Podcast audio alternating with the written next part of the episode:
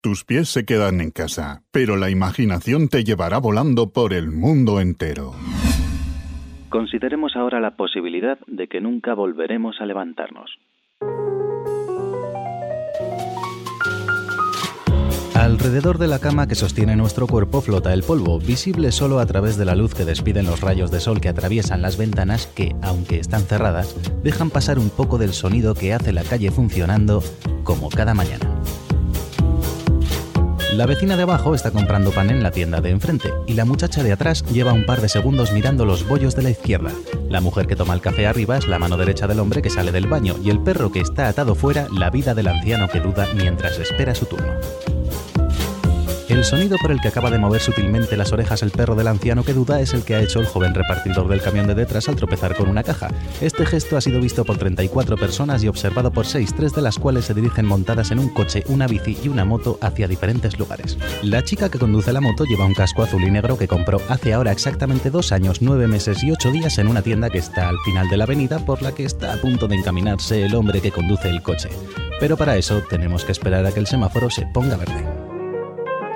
Precisamente verde, aunque no como el de los semáforos, sino otro un poco más oscuro y menos llamativo, es el color de la hoja que acaba de pisar con su rueda el chico de la bici. Mientras este se aleja de la escena y a pocos centímetros de la hoja, un padre trata de calmar a su hija pequeña explicándole las bondades del colegio y la enorme cantidad de cosas que va a aprender allí. El discurso convence poco o nada a la niña que sigue llorando observada desde la acera de enfrente por un adolescente que va por su segundo año de instituto y por el primer síntoma de enamoramiento de su vida, motivo por el cual le llamarán la atención en clase dentro de aproximadamente dos horas y siete minutos pero no nos vayamos tan lejos. La persona que llamará la atención del adolescente dentro de aproximadamente dos horas y siete minutos es una profesora de literatura que en este momento se encuentra en un bar no muy lejos de allí, recibiendo el café que ha pedido hace 44 segundos. Observa con cierto interés al señor que lee el periódico al final de la barra.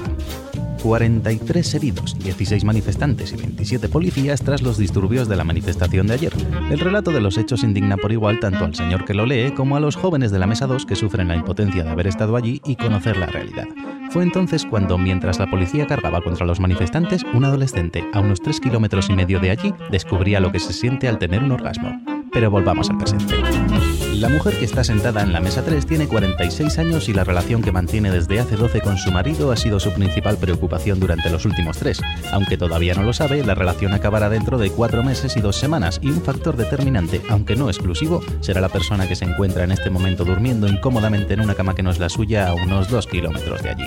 Como resultado de este conflicto, la ciudad entera experimentará un ligero cambio apenas perceptible pero decisivo en la forma en que las cosas han funcionado hasta ahora. Aunque lo cierto es que por el momento todo esto da igual, porque si nos atenemos exclusivamente al presente, en este momento se están gestando, aunque sus responsables no se estén percatando ni un ápice de ello, 142 rupturas, 97 relaciones nuevas y 120 casos de pérdida de confianza, 48 en el ámbito familiar y 72 en el amistoso. 108 de estos casos son de carácter leve a moderado, enfados en caliente totalmente recuperables pasado un tiempo, quedando 12 de carácter aparentemente decisivo y para toda la vida, aunque 7 de ellos se acabarán solucionando con sus más y con sus menos y dos podrán presumir de haber solucionado con éxito todas sus diferencias. Precisamente en las diferencias es en lo que está pensando el tipo de la oficina que acaba de ver pasar por la ventana el coche del hombre que se encaminaba hace un rato por la avenida donde está la tienda en la que la chica compró su casco azul y negro. Las diferencias concretamente que hay entre él y todas las personas que ahora recorren la ciudad. Una ciudad formada por aproximadamente 700.000 criaturas de la misma especie que el oficinista que las mira pasar desde su ventana, cada una de ellas poseedora de un extraño don de la naturaleza que denominamos conciencia y que aunque debería ser un impulso para alcanzar sus objetivos vitales, acaba en muchos casos siendo el motivo de sus miedos.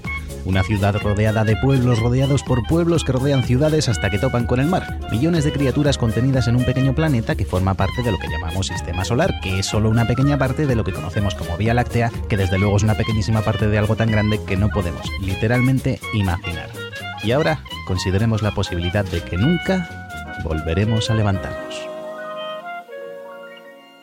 Alrededor de la cama que sostiene nuestro cuerpo flota el polvo, visible solo a través de la luz que despiden los rayos de sol que atraviesan las ventanas, que aunque están cerradas, dejan pasar un poco del sonido que hace la calle funcionando, como cada mañana, en ese ir y venir por el que nos empeñamos en zigzaguear los seres humanos.